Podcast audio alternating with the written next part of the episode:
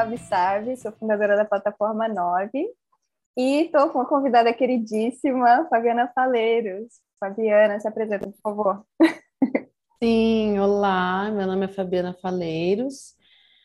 Eu sou artista, poeta e pesquisadora e defendi meu doutorado em 2017 é um doutorado que pensa as relações entre o amor, o dinheiro e a escrita acadêmica. E, e trabalho com performance, costumo criar ambientes que são ambientes instalativos, onde eu desenvolvo a minha pesquisa teórica, né, com a performance, e também crio objetos e cenas que são como micro-universos, assim, né, onde eu desenvolvo toda uma, uma pesquisa. Maravilhoso. Eu adoro, eu te conheci, você estava apresentando a pesquisa da mão, do Desmunhecar. Sim, sim, que é, faz parte, essa pesquisa da mão faz parte do Masturbar, né? Que é um bar que ele funciona. Eu também gosto muito desses, desses projetos que eles são autônomos, assim, em relação ao espaço onde eles estão, né? Então, ele é um bar, eu posso chamar, claro, de uma instalação artística, que é um termo mais técnico, mas quando eu apresentei na Bienal de Berlim, por exemplo, a legenda era masturbar, bar, né? Não é? E eram, eram, sim. Então tem essa, essa relação com o real, assim, com, se é que a gente pode chamar de realidade alguma coisa, né? ainda mais hoje em dia, mas dele ser realmente uma intervenção, né? Ser um bar mesmo, uma estrutura que, que não está só dentro de um cubo branco, de uma galeria, de uma instituição.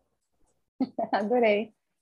É, a gente estava conversando agora sobre a palavra histérica, né? Eu achei muito Sim. engraçado, porque é muito comum, né? Tipo, homens, especialmente essa coisa mais acadêmica, falar sobre. Não, não é um insulto, é uma coisa técnica, né? É um termo técnico. Sim. E eu já ouvi falar isso com neurose também. Um amigo meu psicólogo uma vez falou, tipo, isso é neurose. Eu falava qualquer coisa, tipo, mas isso é neurose. Não, é um termo técnico.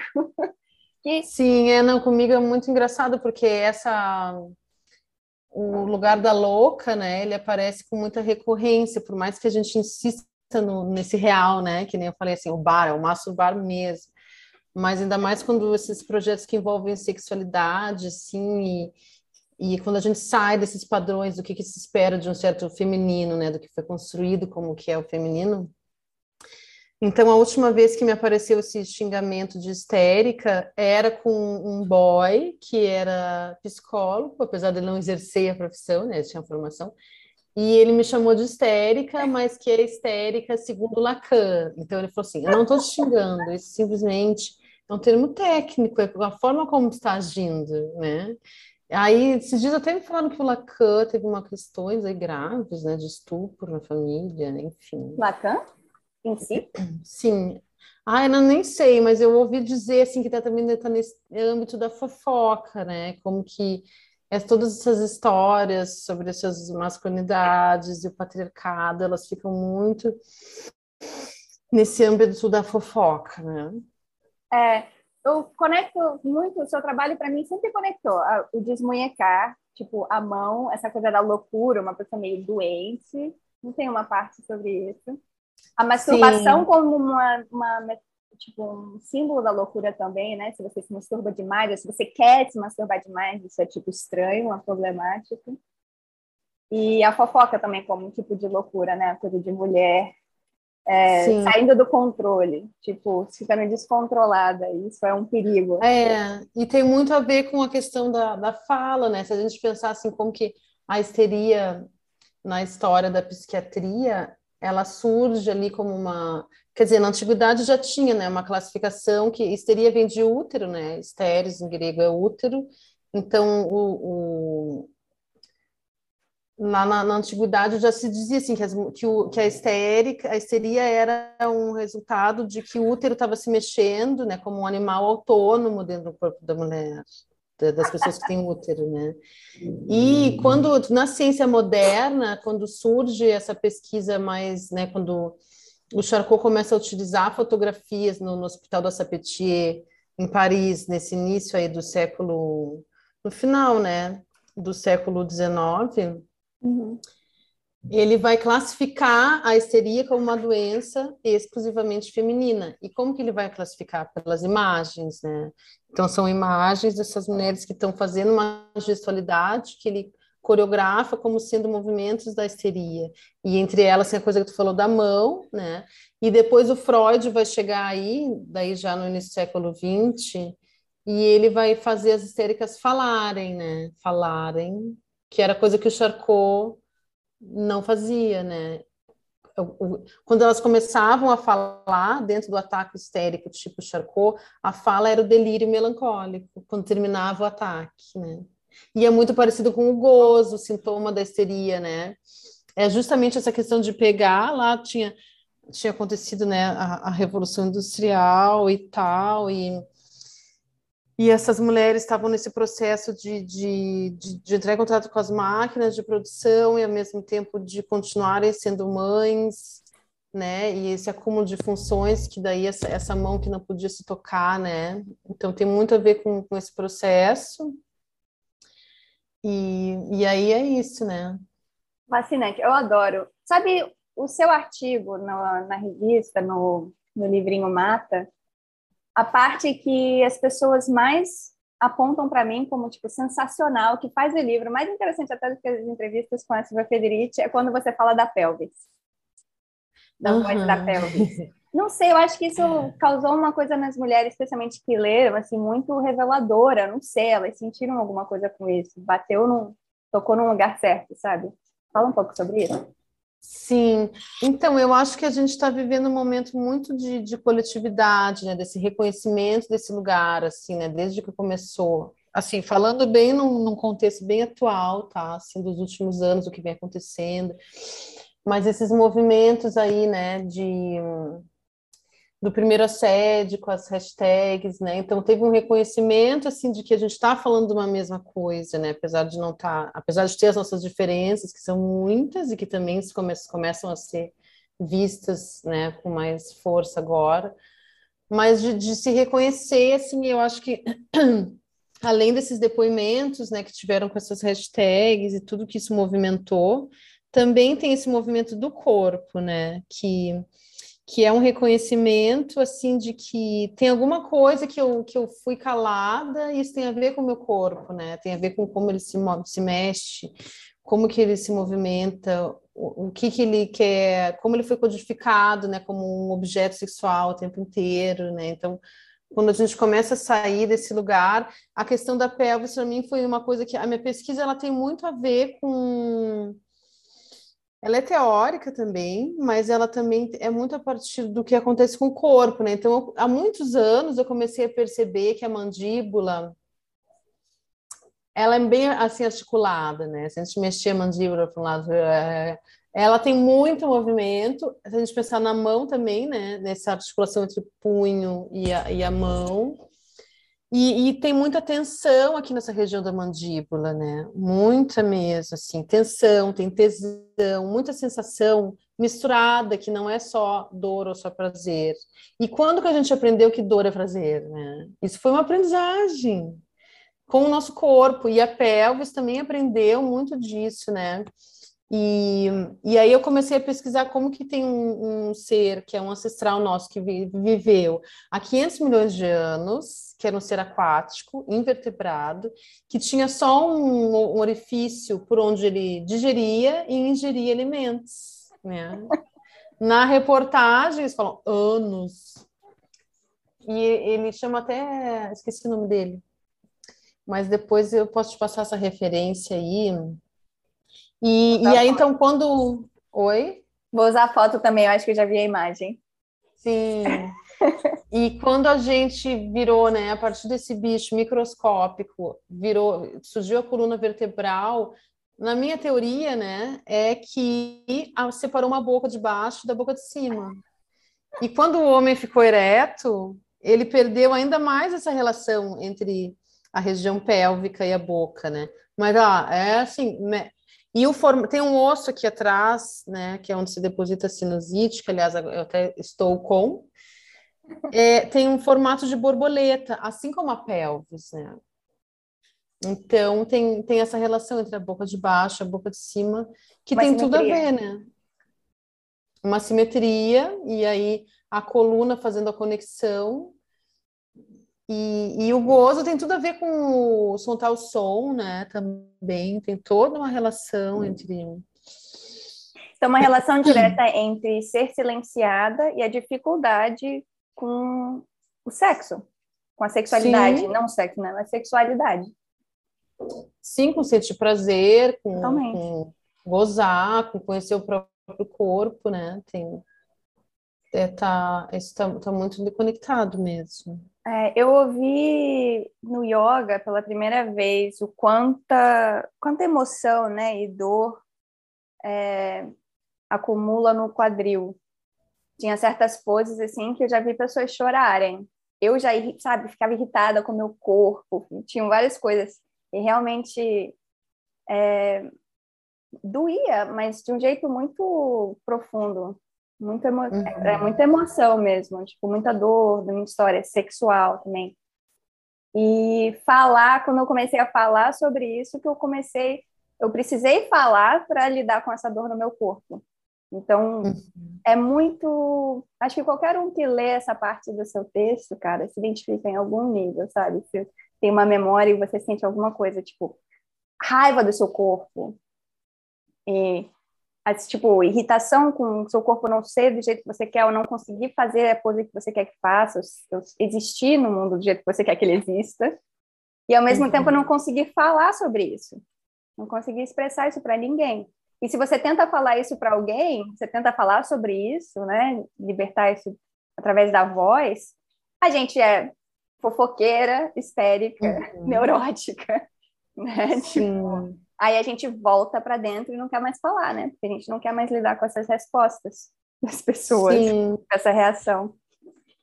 É, eu acho que sempre tem esse, essa, essa, essa tentativa de, de se que, que embora né tenha toda uma essa coisa que está acontecendo com os feminismos diversos, né, da gente conseguir retomar um espaço, né, e de ter uma voz que está sendo escutada, né, ao mesmo tempo tem toda uma, uma tentativa de novo, né, os movimentos reacionários que vão tentar colocar, não, não tente vir para cá porque tu vai, você não vai te dar bem aqui, né, então é muito louco quando esses movimentos acontecem, então, é, e essa coisa da dor, né, realmente, e até eu, eu tô com sinusite agora, né, que é essa inflamação aqui nos, nos ossos da face, e aí falava assim, ah, se, se, se tem que cantar para sair o catarro que está acumulado, né, então a voz, ela vai, ah, ela vai, porque daí vibra aqui nessa região, né, e realmente, quando a gente põe para fora, né, daí seria bem assim, o catarro que é o, que é o catarro que é o que já se acumulou ali, do que a gente pode pensar assim, de, de, de coisas que a gente não conseguiu botar para fora e que elas foram virando catarro. É claro que tem uma coisa com o tempo seco, né? Tem coisas fisiológicas, mas também a gente pode pensar. Aí eu, aí eu pensei de novo, me reafirmou isso, né? De como que a voz ela pode te levar para pode levar a tua voz para lugares que nem tu mesmo sabe e ela pode mover coisas que no teu corpo e no corpo das outras pessoas também, né? Tem essa relação interior-exterior com a voz que é muito forte. Com certeza. Mas é, é. A Silvia Federici falava muito sobre o corpo, né? Tipo, o poder da dança, do movimento. E às vezes eu, tipo, essa foi uma coisa muito controversa, você está falando dos feminismos. É muito diferente, né? A gente lidar com o corpo. A gente mudou como a gente enxerga o corpo. O que é um corpo da mulher? Eu acho que a gente uhum. não tem a uhum. mesma definição que ela tinha, né, no, no começo da carreira dela, ou no como ela se construiu como teórica. Houve um. Teve até um movimento de cancelamento muito curto que não sobreviveu nos Estados uhum. Unidos uhum. é, sobre isso, porque ela questionava essa relação com o corpo, de tentar mudar, né? Mecanizar o corpo. Eu não gosto do meu corpo como está, então eu quero consertar ele de forma mecânica ou capitalista. E as pessoas viram isso como um ataque à comunidade trans. Uhum. E quando a gente, quando eu estava desenvolvendo esse livro, eu queria abordar esse tema sem necessariamente alimentar né, essa, essa cultura do cancelamento, mas levar em consideração o debate, né, de forma construtiva, porque é verdade que a geração da Silvia Federici tem outra relação com o corpo que a gente tem hoje. E claro que tem muitas mulheres que ainda enxergam o corpo da mulher dessa forma, né? O útero. Essa coisa medicalizada mesmo. O útero se mexendo dentro do seu corpo. O útero causa essas doenças, essas questões no seu corpo, sabe? E uhum. a gente, na minha perspectiva, por, por causa de mulheres que nem ela, por causa de mulheres como a Silvia Federici questionando essa relação medicalizada do corpo da mulher, é, e o poder da dança, o poder de retomar né, o controle sobre o seu próprio corpo, por exemplo, não se casando e não tendo filhos, é por causa de mulheres que nem ela, né, pensadoras intelectuais que nem ela, que a gente pode hoje ir pro, além disso. Uhum. A gente não está mais lutando para não se casar e não ter filho, a gente já não precisa se casar e já não precisa ter filho, agora a gente pode ir para um próximo passo da luta, né? A gente está levando em frente. E eu, eu admito, eu não me identifico como mulher, eu não me identifico com a vulva e com o útero como o que me define. Uhum. Eu não sinto essa necessidade mais. Assim, claro que tem muitas mulheres que, que sim, mas a minha feminilidade não existe nesse lugar. Uhum. Tipo, a ideia de amamentar já falei isso antes. É um filme de horror para mim. Zero vontade, zero. Ah, eu gostaria. é, então, tem muitas mulheres que sim, né? Uhum. É, mas eu acho, eu também, eu acho assim que, que esse livro da Silvia Federici, né, o Calibanha Bruxa, Mulheres, Corpo e Acumulação Primitiva, ela está fazendo um trabalho incrível de simplesmente conectar os corpos das, das pessoas que têm útero com a história da, do, da criação do capitalismo, assim, né? E aí, via Marx e via Foucault, questionando a ausência que tem no conceito de acumulação primitiva do Marx esses corpos, né? Essa relação com o corpo. Acho que o trabalho da Sofia Federici é desse tamanho de importante, né? Assim como o Foucault, que vai falar da biopolítica, também de não mencionar caças bruxas. E aí, é, só que é claro que ela está ali, né? Ela está fazendo uma trabalheira gigantesca que é de trazer toda essa história à tona, né? E ela não está com, digamos assim, com, com um vocabulário que é super recente, né? Que a gente tem criado agora, assim, em relação às lutas trans, das minoridades diversas, das pessoas não binárias, né? É tudo muito novo, assim, eu acho que realmente é, a geração dela, e aí ela especificamente, tem esse papel, né? Eu acho que essa coisa de levar para a dança, de pensar o corpo mais na sua potência e não tanto na, na, na dor, né? E na, e, e, como resultado, o corpo como resultado dessa acumulação primitiva, é um trabalho mais recente dela, né? Que daí ela entrando em contato com, com outras pesquisadoras e essas, essas pesquisas que são mais recentes e colocam o corpo para jogo, né? Tipo a raba mesmo. eu acho que é mais recente, né? E daí ela vai essa coisa que eu acho tão bonito ela fazer isso agora, né?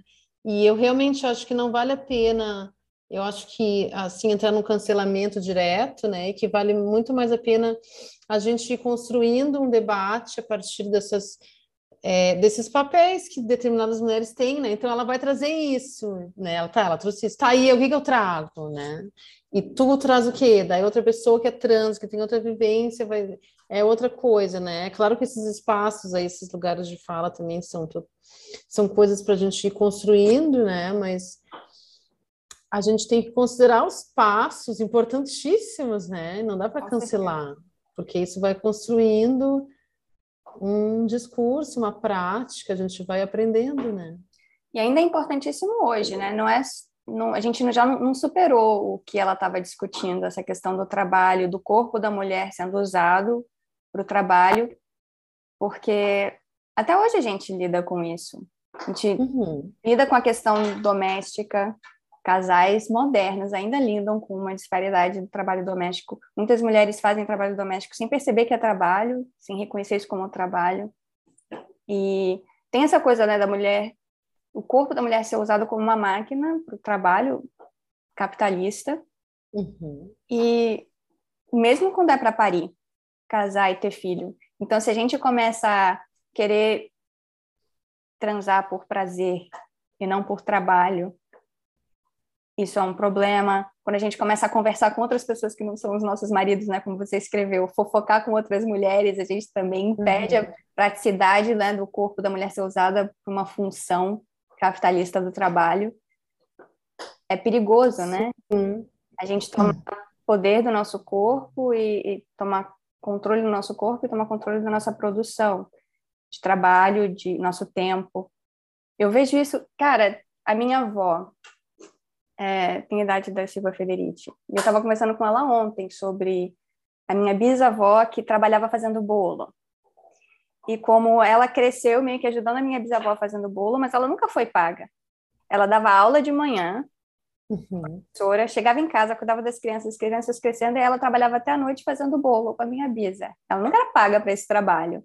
Nem passou pela cabeça. Aí minha mãe fala para minha avó que elas deviam abrir uma, ter aberto uma loja, uma empresa, sabe? A mentalidade da minha mãe e a minha uhum. estava falando, não, mas nem passou pela nossa cabeça, isso não é trabalho, a gente estava fazendo bolo, sabe?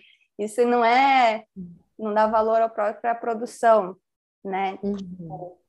E o controle do corpo, e assim, tendo filho, depois de filho, depois de filho, também. Num casamento infeliz. Uhum, sendo traída, né? Nossa, várias outras coisas, né? E aí tem uhum. eu, trinta e poucos, assim, uma outra realidade completamente. É muito in, incrível, muito pesado, assim, ver.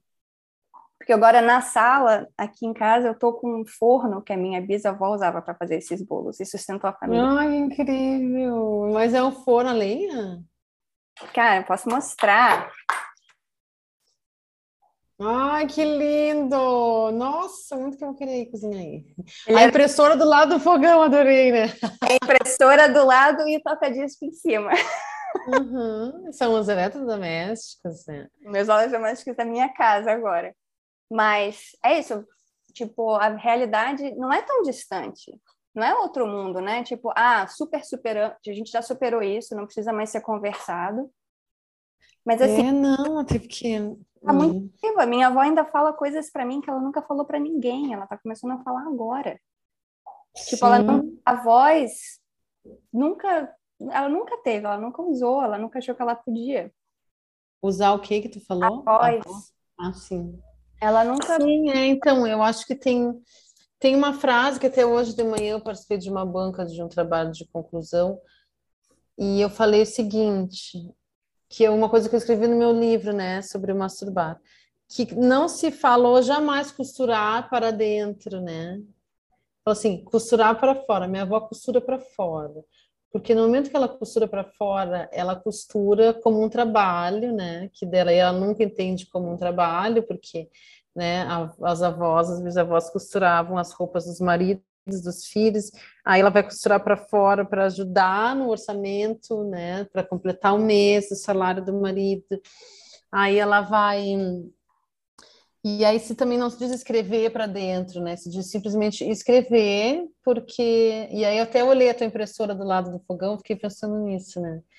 Que como que essas expressões elas também vão denunciando, né? Quando as mulheres começaram a ser secretárias, então elas escreviam coisas que os homens estavam falando para enviar, né? Sempre assim, nesse lugar do que comunica, mas não é a partir da sua própria fala, né? E aí tem realmente questões que, que atravessaram essas vidas, né? Que a gente começa a desmontar tudo isso, mas também carregando muito essa essas dores e esse silêncio, né? Porque o, se a gente pensar no útero como esse lugar que é o lugar da criação, mas também acumula ali coisas ancestrais, né? Questões aí de, de silenciamentos que são, né? Não são só nossos, assim, então é, é, um é uma trabalheira mesmo. Com certeza. Assim, a, o silenciamento que eu lido agora, pelo menos, ele existe, é diferente do que o silenciamento que a minha avó, minha bisavó lidaram.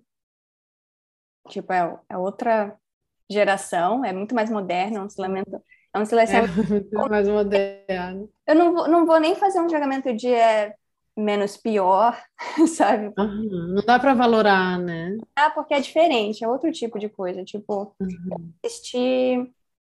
É, um filme ontem do Wes Anderson, o novo, com Bill Murray como editor e tal. E é um filme de agora, da nossa geração. E eu ainda sinto umas coisas muito retrógradas, sabe? De uma, uma pessoa que é vista como super pioneira, artista, né? O diretor. Mas assim, a mulher ainda, o corpo da mulher ainda é colocado como nu desnecessariamente, tipo, as mulheres uhum. sendo completamente despidas, fora de contexto, sem motivo algum, corpo nu da mulher, sexualizado desnecessariamente, nem cabe na história. Uhum. E quando mulheres mais velhas, por exemplo, que estão, que faria sentido colocá-las nuas, porque elas estão de fato na cama transando, não, a mulher está completamente vestida, porque ela é uma mulher mais velha, está completamente vestida num contexto de sexo, sabe? Uhum. Não faz sentido nenhum. E aí eu fico muito agoniada ainda sobre como o corpo da mulher é sempre colocado nesse lugar é, de uso, de objeto. Uhum. Eu vejo, assim, as Sim. mulheres brancas sempre lutando para essa coisa do pussy hats, a vulva, a puceta, o útero, tal, se mostrar, poder ser sexy, poder ser isso. E a minha luta para retomar o meu corpo sempre foi oposta, na verdade. Eu quero ser menos sexualizada, eu quero ter que me despir uhum. menos, eu quero, sabe, ser menos é, usada pelo meu corpo, sendo sexualizado constantemente. Então a gente uhum. tem lutas diferentes, né? E eu acho que a gente ainda tem muita é muito caminho para andar, assim. Às vezes eu... É, eu acho que, que isso é bem complexo, né? Essa coisa de do corpo nu de uma mulher ser sempre um objeto sexual, né? Aí a, a Bell Hooks fala num, num texto que chama é, Bucetas Quentes, esqueci, naquele livro Representação e Raça, é, e ela fala sobre a Madonna, né? Como que a Madonna era essa mulher branca que sempre pode ser sexy, né? Pode ser sexualizada, inclusive trabalha com vários, várias referências que são da, da cultura negra, né? E mas por uma cantora, uma cantora, por exemplo, como a Tina Turner, se co colocou para ela mesma o estereótipo da, da mulher negra selvagem, né, com, com, aquela peruca que, então a cantora mais velha e aí que como que sempre como se não tivesse a chance de ser de não ser outra coisa que não um objeto sexual, né, a mulher negra. E a Madonna com a tentativa de sempre ser um objeto sexual, mas mexer também nesse lugar. A Madonna como uma mulher branca também mexeu nesse lugar, né, então é, a gente está sempre na, nessas comparações, né? Eu acho que elas são muito, elas podem nos mostrar muita coisa de como que é, que é complexo mesmo, né? De sair desse lugar assim é, de objetificação mesmo, né? E como que realmente fica são lutas que são diferentes, mas no final de, das contas a gente está dizendo não para o patriarcado, né? Que o patriarcado ele existe de diferentes maneiras, mas né, existe, sempre existe. E, inclusive, essa coisa que estava falando, né, de que como que era diferente para tua avó e como que é para gente, o Seminário da Fofoca, que é esse texto que eu escrevo no, no livro, ele veio por conta de um relacionamento abusivo pelo qual eu passei, né, com um feminista, que é o clássico do homem branco, que sabe tudo de teoria queer, inclusive ele que me apresentou a Silvia Federici, inclusive pessoalmente, gente, olha a fofoca. A Silvia Federici veio aqui na minha casa, dormia na minha casa, que ela era a mississa dele, porque ele era esse sujeito que sabia tudo da teoria, mas na prática eu estava fazendo trabalho afetivo todinho, dizendo, olha, querido, você está sendo machista, não tem está sendo machista, está sendo micromachista. Então, né? Porque então foram sucessivas coisas assim que chegou ao ponto dele também ter interesse, ele tinha, ele era bi, não sei qual é a definição dele, mas ele gostava de homens e mulheres, não sei se pessoas trans também, não, enfim. Mas ele queria. O fato é que a nossa relacionamento terminou no momento que ele queria pegar um boy hétero, que ele só poderia, ele não teria acesso, então ele me usou de isca para pegar o boy hétero. E aí eu caí dentro de uma homenagem, e aí tá, chegou num certo momento que eu até queria transar com esse boy, só que aí só que o boy falou para ele, porra, porra, vou chamar de Jota. Não, não vou chamar de Jota. Vou falar de porra, fulano. Com a Fabiana eu transo, mas contigo não. E aí, tipo assim, depois eu fui perceber que eu não transei com esse boy porque o objeto de desejo do meu ex era esse boy, só que eu não poderia transar eu e ele, o boy não não, não poderia, né? Porque ele estava mandando no negócio. Então é uma coisa assim, bem, né, digamos assim, Aí podemos classificar, né? De que poderia ser isso? Narcisista, personalidade narcísica, sei lá o quê, né? Ah, mas a partir disso foi que surgiu o seminário da fofoca, porque eu fiquei transtornada com estar tá namorando um homem que eu julgava, né? Que...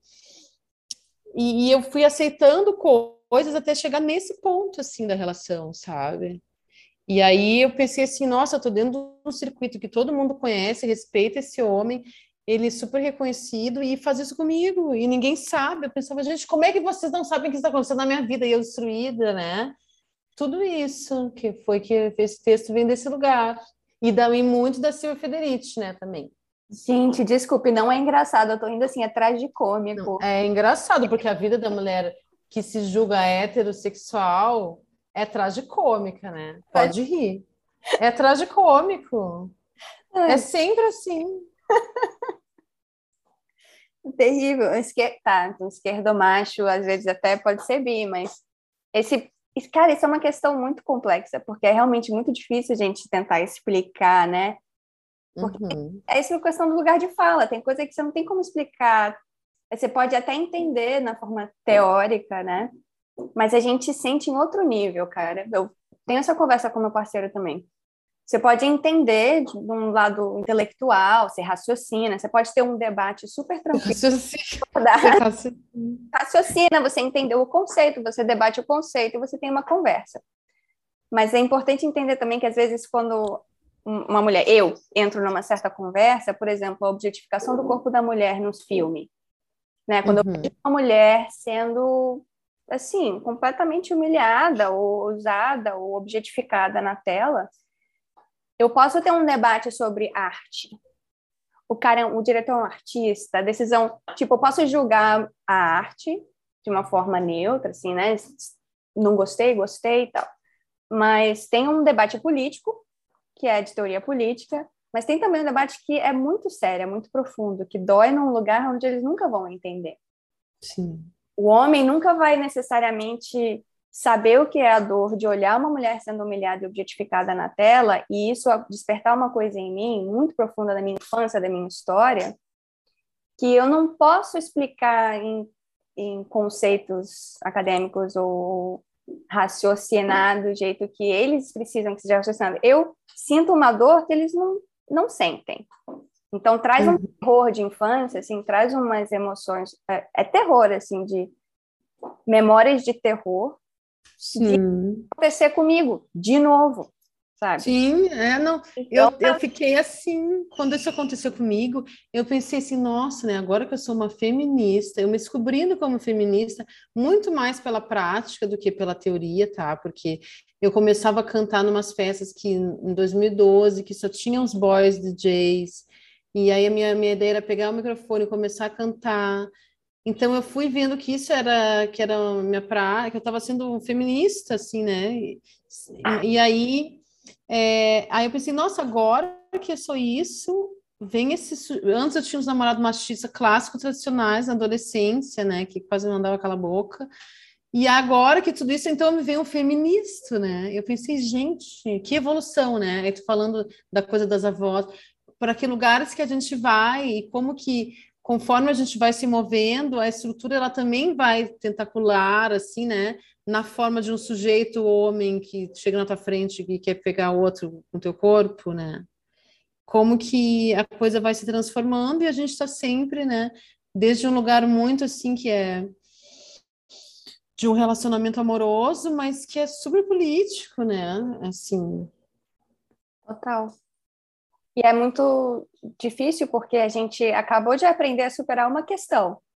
É, aí já vem outra. Aí vem outra, e aí a gente é de surpresa e a gente está desenvolvendo uma nova ferramenta para identificar e combater uma nova questão, ou a mesma questão do patriarcado num outro contexto, expressa de outra forma. Porque nunca é tão simples, né? Nossa. Claro, tipo, uh, é, um aviso, vem já com um aviso, isso aqui é perigoso, sabe? Isso aqui é, é erradinho. Aí, aí vem o cara esquerdo esquerdista, feminista, e aí pega a gente de surpresa umas coisas que a gente nem entende de cara. É. Mas eu, na verdade, eu acho que tem uma coisa que isso é muito sobre a intuição, né? Eu acho que tem essa aprendizagem, sim, que ela vem num rolo, assim, compressor, que é uma coisa, depois vem outra, depois vem outra. Mas aí chega um ponto que eu comecei a sacar muito, assim, da minha intuição, sabe? Como que ela tem a ver com o corpo, e tem a ver também que eu acho que é uma frase que a Silvia Federici fala, que ela fala assim, sabemos, nós já sabemos que sabemos. Eu acho que até está na entrevista, não me lembro onde é que está. Mas que é pegar a intuição e dizer assim, ó, se tu tá sentindo que, que isso aqui não, não vale a pena seguir adiante, ou se tu tá achando que esse cara tá te chamando de louca, ele realmente está, sabe? Tu realmente está certa. Esse meu ex, ele falava assim, ai, ah, para com isso de achar que isso aí tem a ver com, com que tu adivinhou que ia acontecer, porque eu, eu tenho muito isso, que é a relação desenvolvida com a intuição, né? E aí eu pensava, vai, será que eu tenho que parar mesmo? Não, não tenho, não, né? É a gente se ouvir desde um lugar assim, que eu acho que também se aprende, né? A achar que essa coisa intuitiva, ela não é do lugar extraordinário, né? Ela é do ordinário, ela é do comum, a gente só que foi desaprendendo, né? Com certeza. A ler os sinais. A gente desaprendeu a seguir o instinto, esse, essa intuição, um instinto. Eu acho que, Sim, pelo menos pro, profissionalmente, para mim, é, sempre que sempre que eu estou numa questão profissional, eu tenho que provar minha qualificação. E eu sou uhum. questionada, a minha qualificação é questionada quando eu não cometi erro algum. Ela é simplesmente é constantemente questionada. Ponto. Não importa se eu estou fazendo o trabalho bem ou não, ou está certo ou está errado, eu sou sempre questionada. Você sabe o que está fazendo? Você é capaz de, tipo, sempre. E enquanto uhum. tem, eu vejo outras situações onde homens, às vezes, muitas vezes, cometem erros, muitos erros, e não têm a qualificação questionada. São tipo, ah, isso foi um, um errinho, mas é um detalhe, passa por cima. E eu me vejo sempre tendo que me provar e eu perdi a paciência assim com isso e agora eu meio que falo, eu não preciso também, eu sempre acabo trabalhando mais com mulheres. Se eu trabalho com homem, eu falo, ó, oh, não preciso disso. não, não preciso passar por isso, entendeu? Você que precisa de mim. Aí eu eu aprendi a me afirmar, isso me ajudou muito assim na minha voz, uhum. como eu peço, como eu me afirmo. É, eu sinto eu me sinto diferente no meu corpo. É, me sinto completamente diferente. E eu tô fazendo mais dinheiro por causa disso. ah, me conta, me conta que você faz dinheiro, agora faz dinheiro também.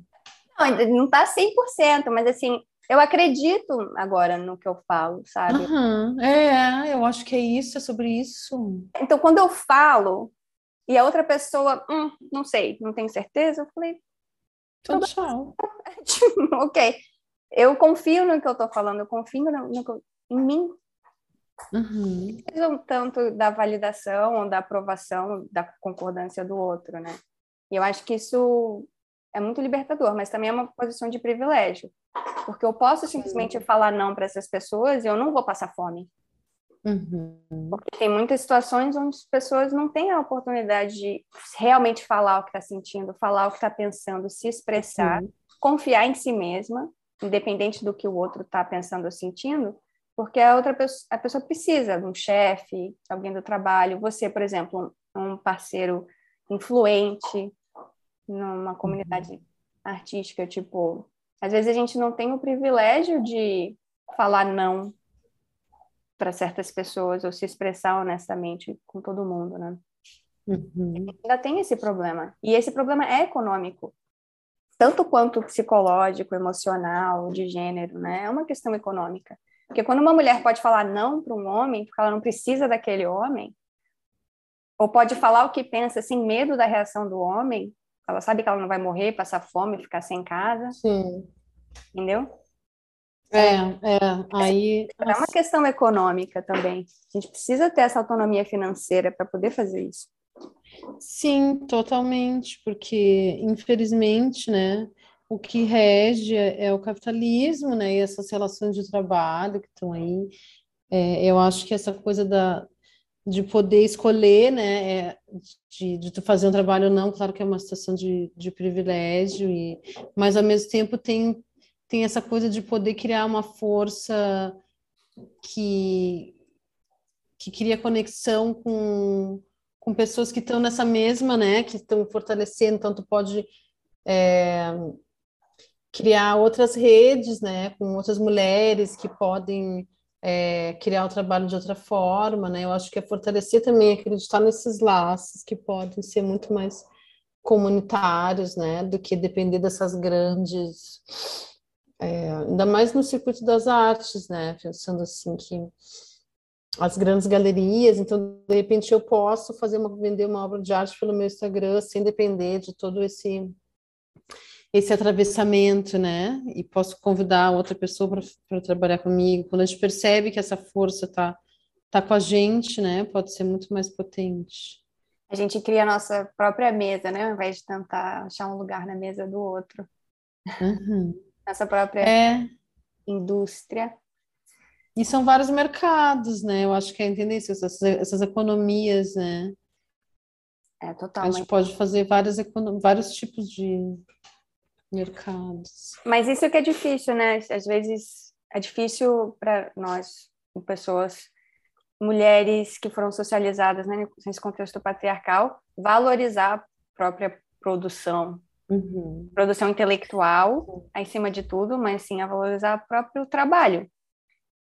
Mesmo você é. reconhecer o seu trabalho como uma coisa de valor, você paga. Tipo, eu vejo trabalhos assim. o homem faz o mesmo trabalho que eu, acha que é um puta trabalho, assim, e eu achando, ah, tá certo, tá bom, sabe? Super insegura. E é, aprender a valorizar a sua própria produção é muito difícil. A gente não. A gente ignora isso. Eu vejo todas as idades, pessoas de todas as idades, até mais novas que eu, mulheres de todas as idades tendo dificuldade com isso. Olhar para o uhum. trabalho e falar: foda. Tá bom, isso tá bom. tipo, sim, eu tenho alguma coisa a contribuir, sabe? Eu, como editora, uhum. vejo isso muito. Mulheres que escrevem. Para mim, essa coisa da voz, como sendo libertadora e a fofoca, sempre veio através do, da escrita.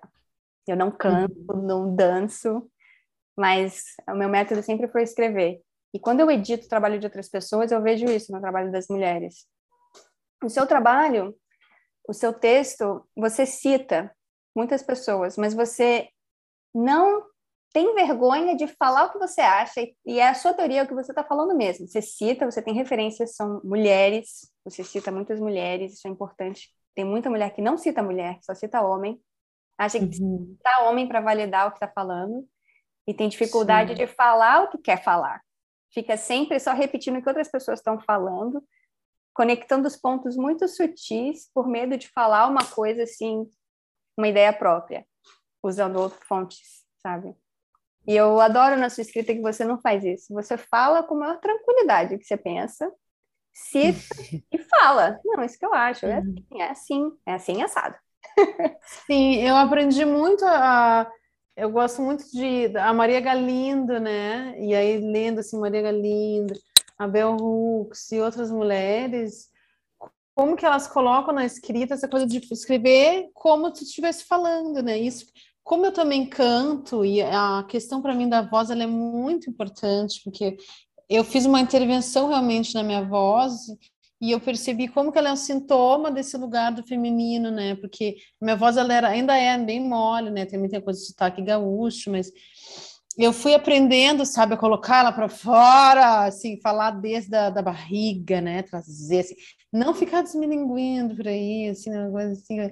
Então, É, e, e, aí eu comecei a, a, querer muito esse lugar assim de, de escrever como se eu estivesse pensando mesmo, porque é esse processo. A gente não aprende a escrever, né? A gente aprende, a gente, as pessoas que têm acesso à alfabetização são alfabetizadas, né? Mas elas não aprendem a, a escrever no sentido de aprender a fazer a redação vestibular, né? No sentido de pensar assim. Eu aprendi isso no doutorado, vou te dizer a verdade, sabe? A falar assim, ó, não, a perceber que é que eu sou poeta também, né? Então tem uma relação disjuntiva com a, com a palavra que também para mim funciona muito como lugar de escape, mas aí quando eu preciso explicar uma coisa realmente e falar, é como se eu tivesse, né? Pronto, tá aqui o que eu penso, vai tá aqui a. Eu penso assim, essa aqui, sabe? Isso para mim é muito libertador. Foi um processo que eu cheguei muito recentemente nesse lugar, assim, né? Eu tenho 41 anos, assim.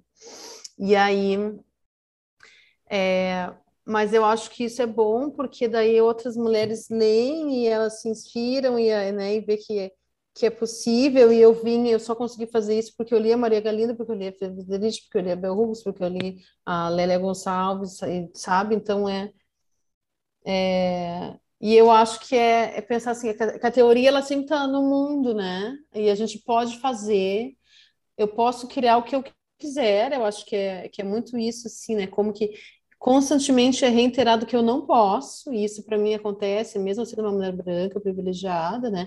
Tem sempre alguém me dizendo eu tu não pode, seja um homem, né? Seja minha família, seja relações de trabalho, né? Sempre tem o não pode. Aí eu sempre tenho que. É sempre assim, assim como se eu estivesse começando do zero, assim, do ponto zero mesmo, sabe? Tem até um livro da Silvia Federici que chama Revolução Ponto Zero, né? Como falar... se eu tivesse. Vamos lá, vamos lá, Fabiana. Você pode, confia, acredita. Daí tem que fazer, né? Fazer um feitiço, aí faz não sei do que, para poder, né? Existir, assim, é muito.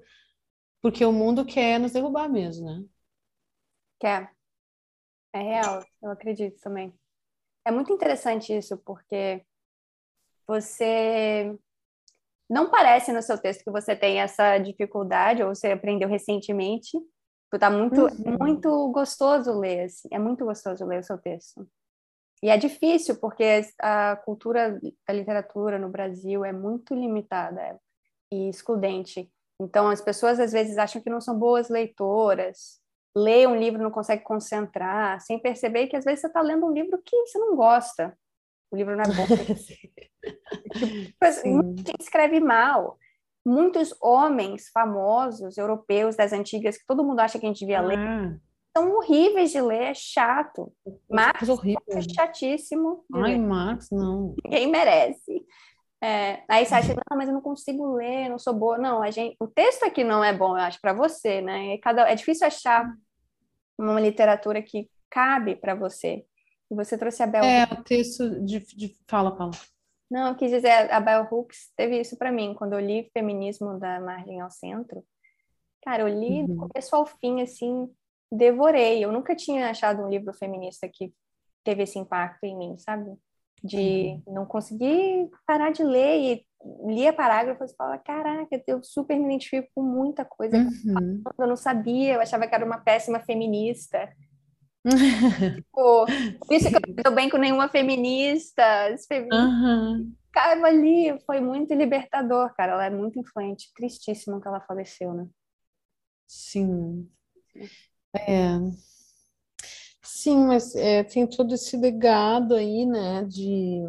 E ela operava muito nesse lugar da. Ela leu muito Paulo Freire, né? Então, da, da, da pedagogia mesmo, né? Eu acho que, que esse esse lugar de, de ensinar e de aprender, né? E como que esses papéis não são fixos, né? Assim, de dentro de uma sala de aula, né? Como que e eu acho que isso tem muito a ver essa intervenção no texto, ela é muito isso que vai deslocar essa essa aprendizagem a partir do livro, né? Quando tu consegue colocar o livro dentro da vida e a vida dentro do livro, né? Ter esse trânsito assim é, que não coloca o saber nesse lugar arrogante, assim, né? Inclusive, ela usa esse, a palavra, o nome de Bell Hooks no minúsculo, porque ela quer justamente tirar essa coisa do nome próprio, né? Então, eu acho que que escrever para mim tem muito a ver com às vezes não tem que escrever, tem que escrever, né? Que é uma, é uma coisa muito solitária, mas ao mesmo tempo é eu sinto que é um trabalho que, que eu tenho que fazer, e aí, na verdade, eu tinha, eu venho de uma intimidade com a palavra, mas que ela é da poesia, né, que eu acho que ela é um outro lugar, mas ao mesmo tempo ela me, me dá uma certa leveza quando eu vou para um texto que é mais ensaístico, que é mais teórico, assim, né? Então, eu digo assim que é um lugar que para mim é novo, nesse lugar de, sabe, de sentar a bunda e falar assim, não, eu preciso escrever isso aqui desse parágrafo, porque também tem isso, né? Antes eu ficava assim, ai, vou escrever, ai, o que que eu vou escrever? Quero dizer isso, mas ai, o que que é isso? Né? Então, assim, esse planejamento, né? Essa coisa que é mais do, essa energia mais yang, assim, de colocar a coisa no mundo. Então, é isso e aquilo, aquilo. Então, tá, então vamos lá, é isso que eu vou fazer. Sabe? É, mas o que estava falando de aprender a escrever, não só ser alfabetizado, é muito real, e eu lido com isso direto. As pessoas não, não tem tanta habilidade em estruturar um texto ou um pensamento e organizar de um jeito acessível, porque os pensamentos são muito caóticos. Tem uma diferença entre a literatura brasileira e a literatura americana também. Os americanos têm um, e é a minha área de trabalho, né? Eles são um pouco mais é, diretos, pouco uhum. poético, pouco, pouca poesia, e é uma coisa que cabe mais na linguagem acadêmica, né? Bem estruturadinho, você tem que estar organizado de uma certa forma, um tease statement lá da vida. Então, a literatura brasileira tem mais poesia, faz mais firulas, passa mais tempo falando sobre o processo de falar, sabe? E uhum. eu acho que tem uma questão de estilo, mas tem uma questão de realmente não não se sentir representado em todas as literaturas que de fato existem aí. Então, quando a gente lê muito, a gente tem, é mais propício a produzir. Quando a gente produz, a gente lê. Então, é um ciclo, né? Que uhum. é muito legal. Tanto que você está falando. Eu li, li muito dessas mulheres, por isso que eu escrevo desse jeito. A gente se inspira. Então, mais a gente lê, mais a gente produz daquela forma. Eu leio várias pessoas que eu vejo, por exemplo, pessoas da, da lei, do direito. Elas escrevem. É péssimo ler pessoas que leem muito texto jurídico, porque elas escrevem daquele jeito. Aí você vai lá e vê uma pessoa que lê muita filosofia existencial, a pessoa escreve daquele jeito, e é horrível de ler. Então, assim, o mais você lê uma, um certo tipo de texto, mais você reproduz aquilo na sua escrita. Então, uhum. achar a escrita que você gosta também é difícil e totalmente vai informar o tipo de conteúdo que você vai produzir. Agora, o Brasil totalmente interrompeu isso, né? As pessoas não consomem e não produzem muito. Sim, ainda mais atualmente com as redes sociais, né? Tu até tem um projeto que é alfabetização midiática, né? Que tem a ver com, de certa forma, com isso, assim, mas como que hoje nessa banca também tem, tem uma coisa de da pessoa desenrolar um texto que ele tá mais para post, né, do Instagram, assim, ele é uma frase é e a ideia não está desenvolvida, né? Mas eu acho que no Brasil tem questões aí de educacionais que são muito mais profundas, assim, que o buraco é muito mais embaixo, né? De, de questões de classe, raça, mesmo gênero também, mas mas tem tem isso, né? Tem, tem também essa coisa de, de o texto não ser eu faço muito grupo com artistas visuais, assim, né? Grupo de estudo, também com outras pessoas de outras áreas, assim, mas é como se o texto não fosse da, da materialidade que a pessoa está acostumada, né? Então a pessoa é ceramista, aí ela vai fazer assim, ah, eu fiz isso aqui, eu fiz isso aqui. E aí o texto também precisa de um de uma formação textual, né, que a gente devia ter aprendido, mas e aí vem através de está falando das leituras e, e, e, das práticas, né, mas até é, até a gente conseguir dizer o que a gente pensa e, e transformar isso, deixar isso legível, né? É. Mas é uma alegria quando, quando sai, quando... E eu acho que o Seminário da Fofoca, esse texto, ele, ele também, eu lembro que eu estava nele de um jeito muito assim, tentando dizer assim, ah, esse Seminário da Fofoca surgiu porque ele é contra o sistema hegemônico da arte, que é racista, que é transfóbico, lesbifóbico, é, e tal. Sabe, assim, dando esse texto, assim, que primeiro a gente tem que dizer, assim, que é, que é uma coisa que é tenta descolonizar, né, o lugar onde ele está, mas assim, tá, mas o que que é que eu estou fazendo, né? E, porque também tem esses vocabulários que às vezes, muitas vezes a gente já só, não, tem que, tem que botar isso aqui, tem que botar... Mas, mas tá, mas o que que é que eu estou dizendo, né? Então, eu fui pesquisar muito, assim, a fofoca, que vem a partir da, da Silvia Federici, que ela fala gossip, é gossip, né, que fala em inglês. É, gossip. Go gossip, gossip. gossip. Que vem de que vem de gossip, né? Gossip, gossip. Vem de God e Zib, né? Que God é Deus, Zib é amigo. Então, essa palavra que é a padrinha, madrinha, né? Ou o padrinho vira fofoca ou fofoqueira. Aí eu fui pesquisar no Brasil. E o que, que é o termo palavra fofoca no Brasil, né? Aí fui pesquisar que vem de fuca, que é uma palavra do banto, é, né? Que é uma língua africana do povo banto. E então também tem essas camadas de racismo, né? Também com a fofoca, porque também tem a ver com o fuxico, que é aquela costura que as mulheres nordestinas fazem, né? Uma costura bem popular, assim, que é fazer aquelas florzinhas de tecido que vai... e que são mulheres reunidas. Então eu fui eu fui entrando dentro da palavra para eu ver o que, que eu estava dizendo, né? Eu acho que esse processo é, é meio que vira aqui um método para mim cada vez mais. Tu ir dizendo, tu vai vendo que a própria palavra ela vai te dizendo o que, que ela é. E aí tu vai puxando ela e tu vai dizendo, ah, então o que, que eu penso disso, já que ela é isso, né? Então, primeiro, assim, que ela se apresente para tu poder dar a tua opinião sobre, ela, sobre a, palavra, né? E aí, e fazendo essas relações de costura, porque o texto, ele é muito da costura, né? De, de costurando uma palavra na outra, um pensamento no outro e, e criando conexões. Com certeza. Ah, é maravilhoso. Eu adorei. Também porque é muito. Ainda é muito no subconsciente o quanto essa palavra afeta o nosso diálogo entre mulheres. Uhum. Várias coisas, né? Histérica também, neurótica também. Mas a fofoca, a gente aprender a apreciar as nossas próprias ideias ou respeitar o que a gente tem para falar, cara, isso é muito difícil. Ainda está muito pesado no nosso subconsciente, que a gente não respeita o que a gente tem para falar. Ai, sim, ai, gente. Horrível. Nossa, é, é todo dia que tenho que me lembrar disso. E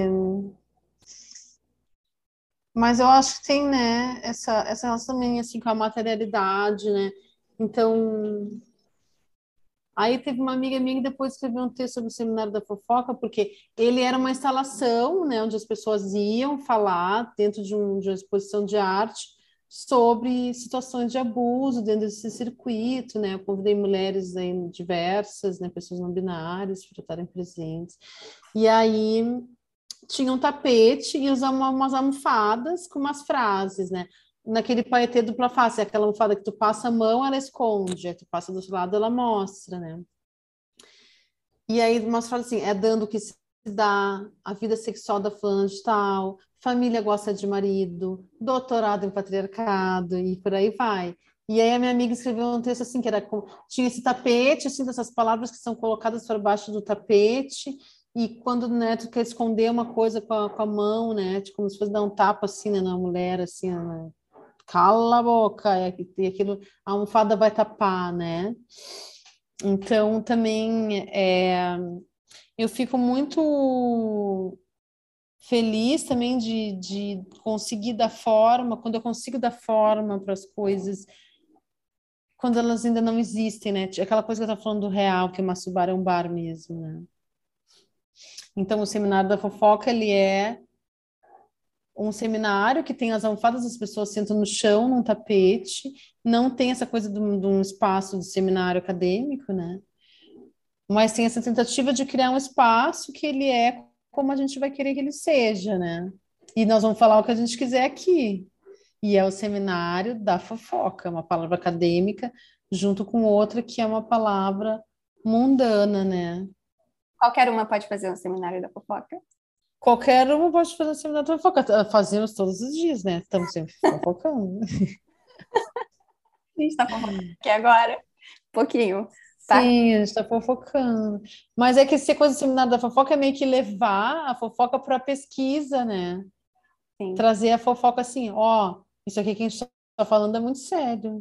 É a fofoca, né? É muito bom. É isso. é muito sério a fofoca. Gostei. É trazer, né? Trazer para o campo da pesquisa. Por que que, né, que nem a Grada Quilomba fala que né, quando ela fala, não é considerado, é considerado pessoal, né, é considerado subjetivo, né, uma pessoa branca, um homem branco vai falar, ah, não, isso é objetivo, né, então a fofoca, ela está muito nesse lugar, é do que não é legítimo, mas que ao mesmo tempo, né, tá movendo aí as eleições e, e tudo, né.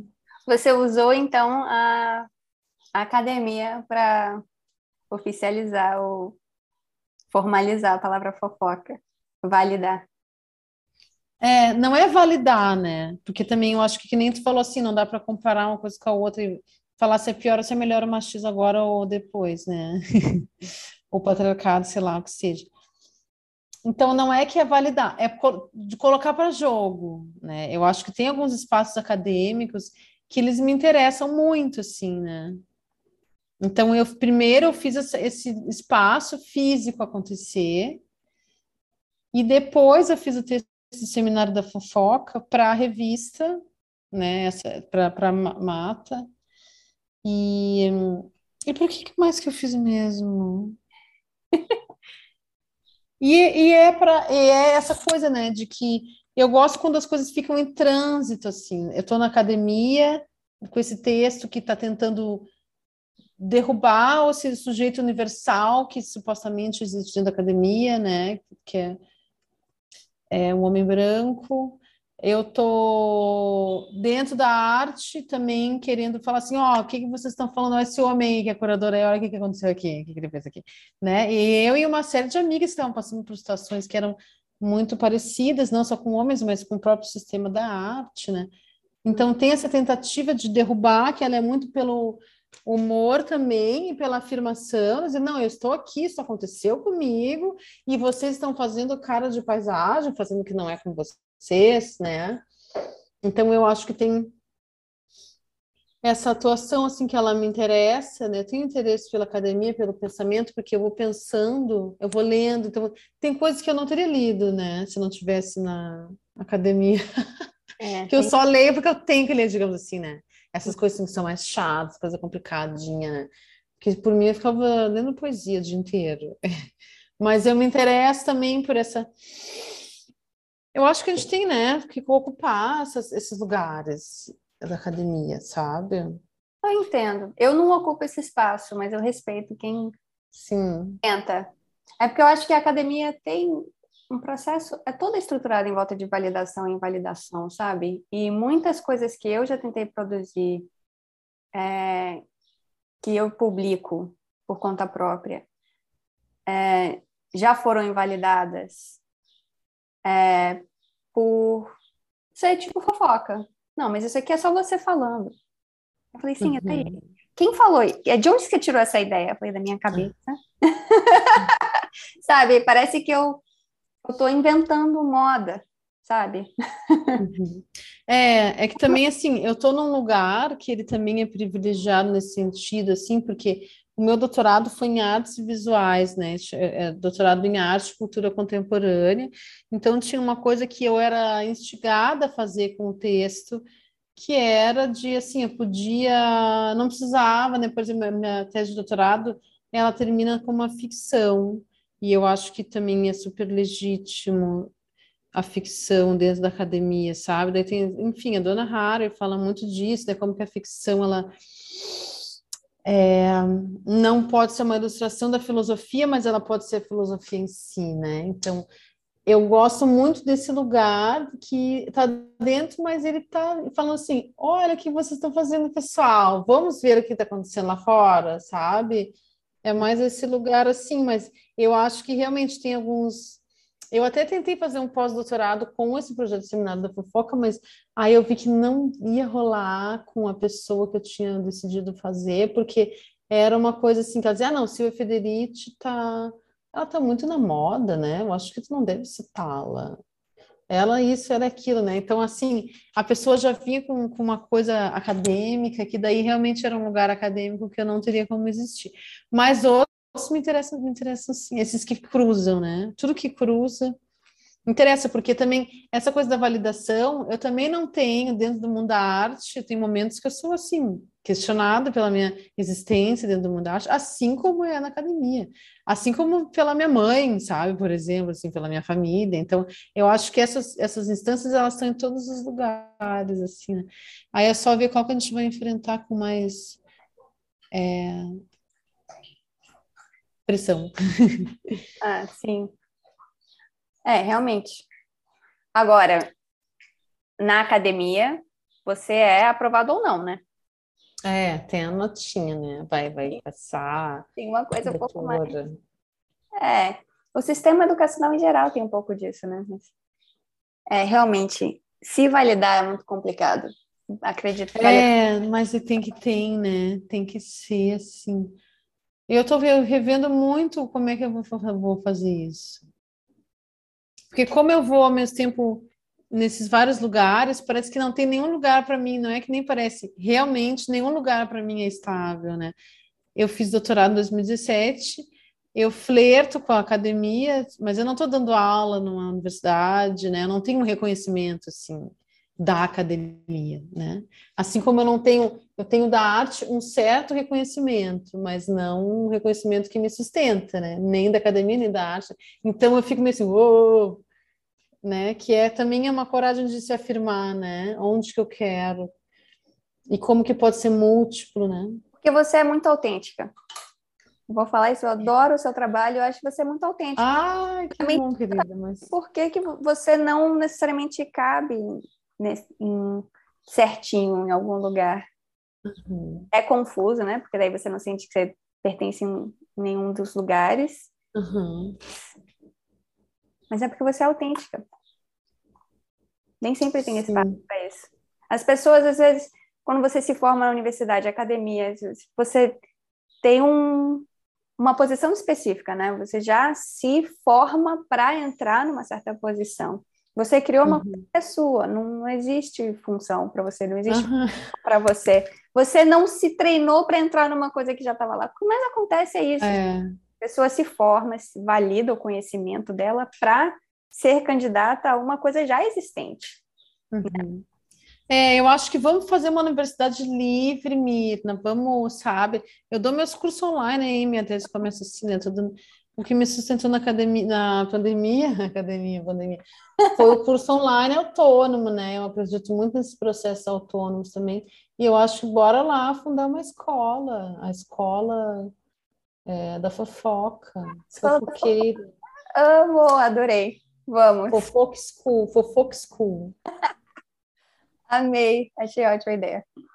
Massa. Bom, mas obrigada pela conversa. Adorei, adorei te ver. Ai, adorei, querida. Que bom participar. Fiquei muito feliz com esse convite, é, de poder ter desenrolado o seminário da fofoca, assim, tão perto da Silvia Federici e de ti, das outras pessoas que também estavam lá. Foi, foi um processo muito legal. E eu tinha acabado de voltar do Mato e a revista chamava Mata. Ah, que legal. Sim. Ah, que bom. Obrigada. Adorei muito, adorei estar aqui hoje também, conversando contigo. Até a próxima. Até.